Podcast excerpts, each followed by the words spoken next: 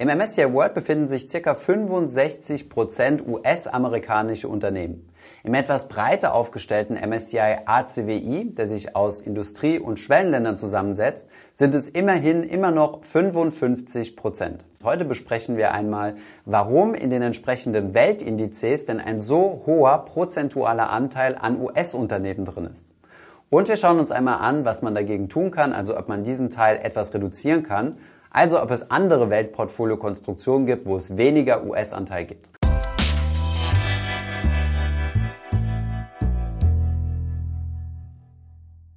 Bevor wir loslegen, aber hier nochmal zwei kurze Ausschnitte aus zwei Interviews, die ich mit zwei Experten geführt habe, die sich ebenfalls zu diesem Thema geäußert haben. Zunächst einmal Gottfried Heller, der Mann mit über 50 Jahren Börsenerfahrung. Ähm, der MSCI World ist ja kapitalgewichtet. Ja. Und zwar äh, nimmt äh, USA im, im, in diesem Index äh, fast 50 Prozent ein. Ja. Äh, so einseitig äh, möchte ich nicht, äh, das ist ja ein Klumpenrisiko. Außerdem hat sich auch der Börsianer Christian Röhl zu diesem Thema geäußert. Ob man jetzt ein MSCI World nimmt oder ob man sagt, naja, der MSCI World hat vielleicht ein bisschen zu viel US-Exposure. Ähm, man nimmt vielleicht n, dazu als Korrektiv ein äh, MSCI Europe Momentum, ja, um einen Faktor dabei zu haben und äh, ähm, die Währungsseite ein bisschen nachzujustieren. Oder man sagt, naja, man möchte vielleicht auch noch ein bisschen Gold haben. Oder man sagt, naja, vielleicht ein Drittel Asien, ein Drittel Europa, äh, ein Drittel äh, USA. Als Vergleich zu unserem Video möchte ich einmal den MSCI ACWI, also All Countries World, heranziehen. Der MSCI ACWI ist ein klassischer marktkapitalisierungsgewichteter Index.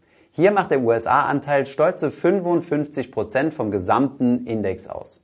Die Schwellenländer kommen insgesamt auf 10% vom Index und die restlichen 90 Prozent sind in Industrieländer investiert, darunter auch in die USA. Schauen wir uns jetzt zunächst aber mal an, was es denn heißt Marktkapitalisierungsgewichteter Index. Klären wir zunächst einmal den Begriff Marktkapitalisierung.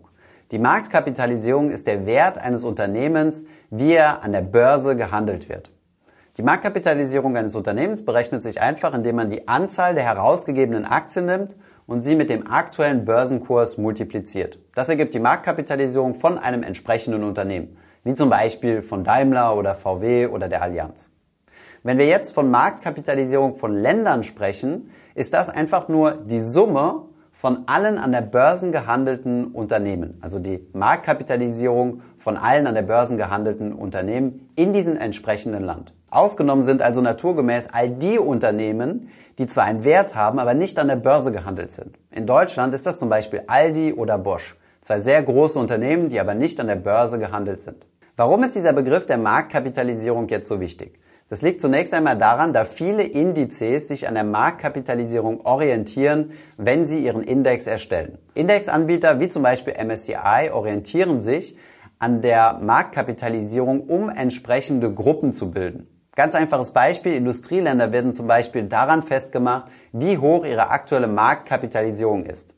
Das ist natürlich nicht das einzige Kriterium. In den einzelnen Ländern wiederum wird sich die gesamte Marktkapitalisierung angeschaut. Das bedeutet 100 Prozent, also alle Unternehmen, die an Börsen gelistet sind von diesen 100 Prozent werden 85 Prozent genommen und finden Einzug in den entsprechenden Index. 70 Prozent von diesen 100 werden als sogenannte Large Caps, also als große Unternehmen definiert. Die 15 darauf folgenden als Mid Caps und die letzten 15 Prozent als sogenannte Small Caps. Einzug in den MSCI World finden also nur die 70 und die 15%, Prozent, also 70 Prozent Large Cap und 15 Prozent Mid Cap. Ähnlich funktioniert auch die Gewichtung der entsprechenden Länder. Die Länder mit einer hohen Marktkapitalisierung haben auch ein deutlich höheres Gewicht im entsprechenden Index als die Länder mit einer geringeren Marktkapitalisierung. Und somit sind wir auch schon bei der Erklärung, warum die USA einen so hohen prozentualen Anteil am MSCI World oder auch am MSCI ACWI haben. Übrigens haben die USA nicht nur einen solch hohen Prozentsatz nur bei den MSCI-Produkten,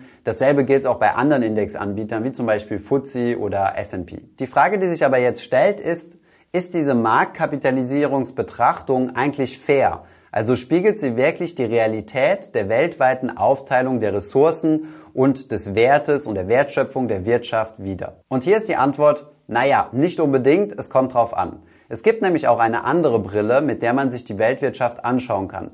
Das ist die sogenannte BIP-Betrachtung, also die Betrachtung anhand des Bruttoinlandsproduktes. Das ist eine zweite Methode, mit der man sich einen Index zusammenstellen kann. Schauen wir uns das doch einmal genauer an. Anhand des BIPs kann man ablesen, was so die Produktionsleistung von einem Land in einem bestimmten Zeitraum hier in einem Jahr war. Das BIP beschreibt, vereinfacht gesprochen, also den Gesamtwert aller Güter in einem Land. Man kann es mehr oder minder also gleichsetzen mit der Wirtschaftskraft oder der Wirtschaftsleistung eines Landes. Dieses BIP wird von verschiedensten Instituten festgestellt. In Deutschland ist das zum Beispiel das Statistische Bundesamt, aber es gibt auch supranationale Institutionen wie zum Beispiel die Weltbank, der IWF, also der Internationale Währungsfonds, oder die OECD, die ebenfalls BIPs berechnen und diese international miteinander vergleichen. Wir haben uns hier verschiedene Quellen angeschaut und was besonders interessant ist, ist, wenn man sich den BIP-Anteil der USA im gesamten weltwirtschaftlichen Vergleich anschaut. Hier macht die USA nämlich nur in Anführungszeichen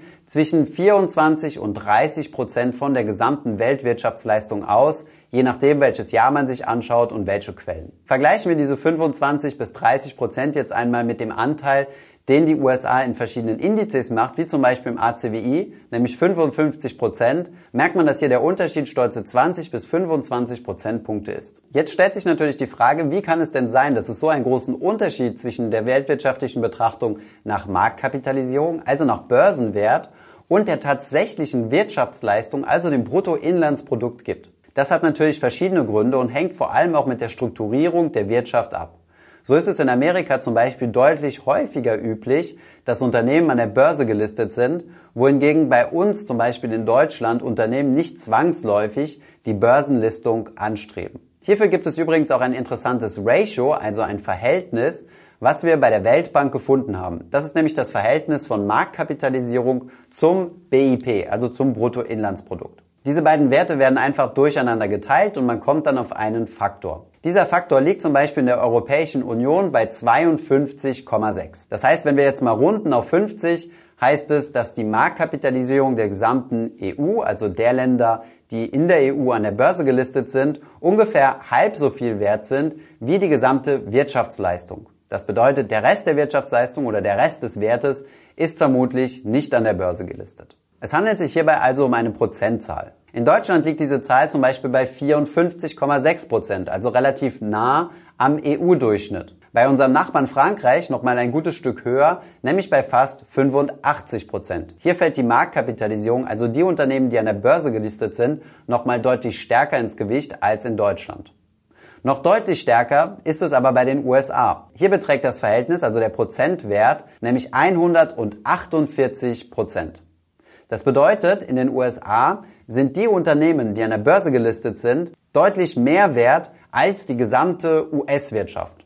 Das liegt natürlich daran, dass in den USA Großkonzerne wie zum Beispiel Apple, Facebook, Amazon und so weiter ihr Geld nicht nur in den USA verdienen, sondern auch außerhalb der USA. Und deswegen der Börsenkurs auch deutlich über der reinen Wirtschaftskraft der USA liegen können. Achtung, das bedeutet aber jetzt nicht, dass die US-Wirtschaft in irgendeiner Weise überbewertet ist.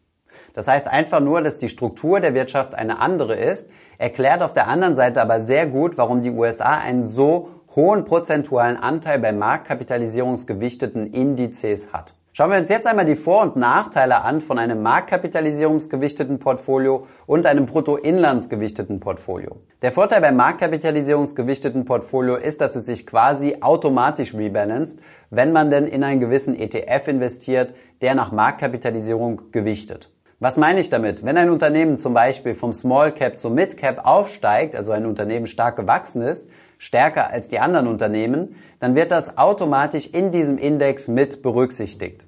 Genauso ist es bei Länderverschiebungen. Sollte zum Beispiel China irgendwann mal die Kriterien erfüllen, zum Industrieland aufzusteigen, würde China einfach den MSCI Emerging Market verlassen und in den MSCI World aufsteigen.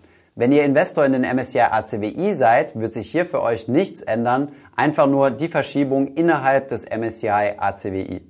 Das Ganze funktioniert also dadurch, dass es regelbasiert ist und die Marktkapitalisierung leicht zu messen ist, mehr oder minder automatisch. Hinzu kommt, dass eine Übergewichtung der USA in der Vergangenheit zumindest nicht negativ war. Gerade in den letzten Jahren hat die USA nämlich besonders gut als einzelnes Land oder als einzelne Region performt. Schauen wir uns jetzt einmal die Vorteile eines BIP-gewichteten Portfolios an. Und hier übernehmen wir doch gleich nochmal das Argument der USA. Nur weil die USA in der Vergangenheit gut performt haben, heißt es noch lange nicht, dass es auch in Zukunft der Markt sein wird, der die besten Renditen bringt. An dieser Stelle vielleicht nochmal das Stichwort Regression zum Mittelwert. Eine gewisse Assetklasse oder Aktiengruppe, die besonders gut performt hat, hat eine höhere Wahrscheinlichkeit, wieder zurück zum Mittelwert abzudriften und dann eventuell von einer anderen Gruppe überholt zu werden, die in der Vergangenheit vielleicht underperformt hat. Das hier ist natürlich keine Prognose und keine Aussage darüber, ob die USA jetzt in Zukunft mehr oder weniger Rendite erzielen wird. Man sollte es nur im Hinterkopf behalten. Ein Vorteil des BIP-gewichteten Portfolios ist, dass man etwas breiter diversifiziert, was das Thema Regionen angeht und dass man meiner Meinung nach die Weltwirtschaft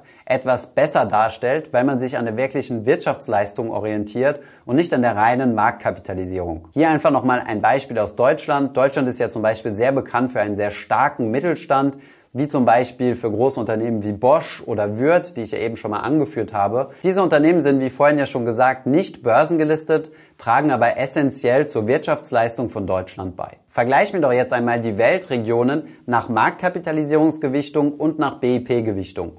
Hier haben wir uns mal an groben Durchschnittswerten orientiert. Die USA, die den allergrößten Teil vom Block Nordamerika ausmachen, sind nach Marktkapitalisierungsgewichtung, wenn wir uns zum Beispiel den MSCI ACWI anschauen, mit 55 Prozent gewichtet. Nach BIP-Gewichtung sind es im besten Fall, haben wir uns ja schon angeschaut, rund 30%. Prozent. Der Unterschied zwischen Marktkapitalisierung und BIP-Gewichtung ist also 25%. Prozent. Europa macht nach Marktkapitalisierungsgewichtung etwa 18 Prozent aus, nach BIP-Gewichtung aber 25% Der Unterschied ist also circa 7% Der Asia-Pazifische Raum, wozu überwiegend Japan zählt, macht nach Marktkapitalisierungsgewichtung 12% aus und nach BIP-Gewichtung etwas weniger, circa 10%. Der Unterschied ist also nicht sehr groß. Bei den Schwellenländern ist der Unterschied nochmal deutlich größer. Hier ist nach Marktkapitalisierungsgewichtung 15%, beim ACWI sind es sogar nur 10% und nach Bruttoinlandsproduktgewichtung wären es 35%. Der Unterschied sind also stolze 20%. Das liegt nicht zuletzt nämlich am Schwergewicht im MSCI Emerging Markets, nämlich China. Welche Möglichkeiten haben wir denn jetzt als Investor, den US-Anteil in unserem Portfolio etwas runterzuschrauben? Wir haben es euch hier in der Tabelle mal ein bisschen gehighlightet. Dadurch, dass der USA-Anteil deutlich höher ist, als wenn man es jetzt nach BIP gewichtet und der Emerging Markets Anteil deutlich geringer, ist es eine gute Möglichkeit, einfach etwas mehr in den MSCI Emerging Markets zu investieren und etwas weniger in den MSCI World. Im MSCI ACWI, also dem Index, der beides, Industrie- und Schwellenländer abbildet, ist ja die Aufteilung ca. 90% Industrieländer, ca. 10% Schwellenländer. Um das Ganze jetzt zu korrigieren, können wir die Nadel einfach etwas verschieben und zum Beispiel 30% in Schwellenländer investieren, zum Beispiel in den MSCI Emerging Markets und nur 70% in den MSCI World, also in die Industrieländer. Wer möchte, kann dann auch den etwas zu gering eingeschätzten europäischen Anteil korrigieren. Der war in unserer Beispieltabelle ja jetzt bei einem Unterschied von 7%. Man könnte das aufrunden auf 10% und 10% seines Portfolios also in einen europäischen Index investieren. Hier würde sich zum Beispiel der Europe Stocks 600 anbieten. Das ist ein sehr breit gefächerter Index mit 600 Werten und hat den Vorteil, dass hier auch teilweise Small Cap Unternehmen, also nicht nur Large und Mid Cap Unternehmen enthalten sind. So könnte man sich zum Beispiel ein Portfolio bauen mit 50% MSCI World, 30% MSCI Emerging Markets und 20% Stocks Europe 600. Einige Portfoliobeispiele mit möglichen ETFs, mit denen man ein solches Portfolio bauen könnte, haben wir euch unten in der Beschreibung verlinkt. Ein weiterer Faktor, womit ihr euer Portfolio an die echte Weltwirtschaft etwas angleichen könnte, wäre, indem ihr mehr Small Caps in euer Unternehmen mit aufnehmt. Das bedeutet mehr kleinere Unternehmen. Hier könntet ihr zum Beispiel statt dem Euro Stocks 500 einfach einen Index auswählen, zum Beispiel den MSCI Europe Small Cap. Dieser würde dann nur in Small Cap Unternehmen investieren. Abschließend vielleicht noch ein kleines Wort zu meinem eigenen Portfolio, da ich ja fast in jedem Stream danach gefragt werde. Ich habe in meinem Portfolio keinen Stocks Europe 600 mit aufgenommen, bisher einfach aus Faulheit und Einfachheitsgründen. Bei mir ist das Portfolio, was die Aktien angeht, einfach 70% MSCI World und 30% MSCI Emerging Markets. Es kann aber natürlich auch sein, dass ich in Zukunft mich irgendwann mal dazu entscheide, das Ganze zugunsten von Europa etwas umzuschichten. Ich hoffe, diese Podcast-Folge hat dir gefallen. Wenn ja, dann zöger doch nicht in deinem Umfeld über diesen Podcast zu sprechen, bei Freunden und Bekannten. Ich denke, es gibt auch in deinem Umfeld viele Menschen, die sich für das Thema finanzielle Bildung interessieren oder interessieren sollten. Wenn du auf iTunes bist, würden wir uns auch freuen, wenn du uns eine positive Bewertung dalässt. Das hilft uns, den Podcast noch einfacher auffindbar zu machen. Alle wichtigen Links und Verweise findest du wie immer in den Show Notes zu diesem Podcast. Vielen Dank fürs Zuhören und bis zum nächsten Mal.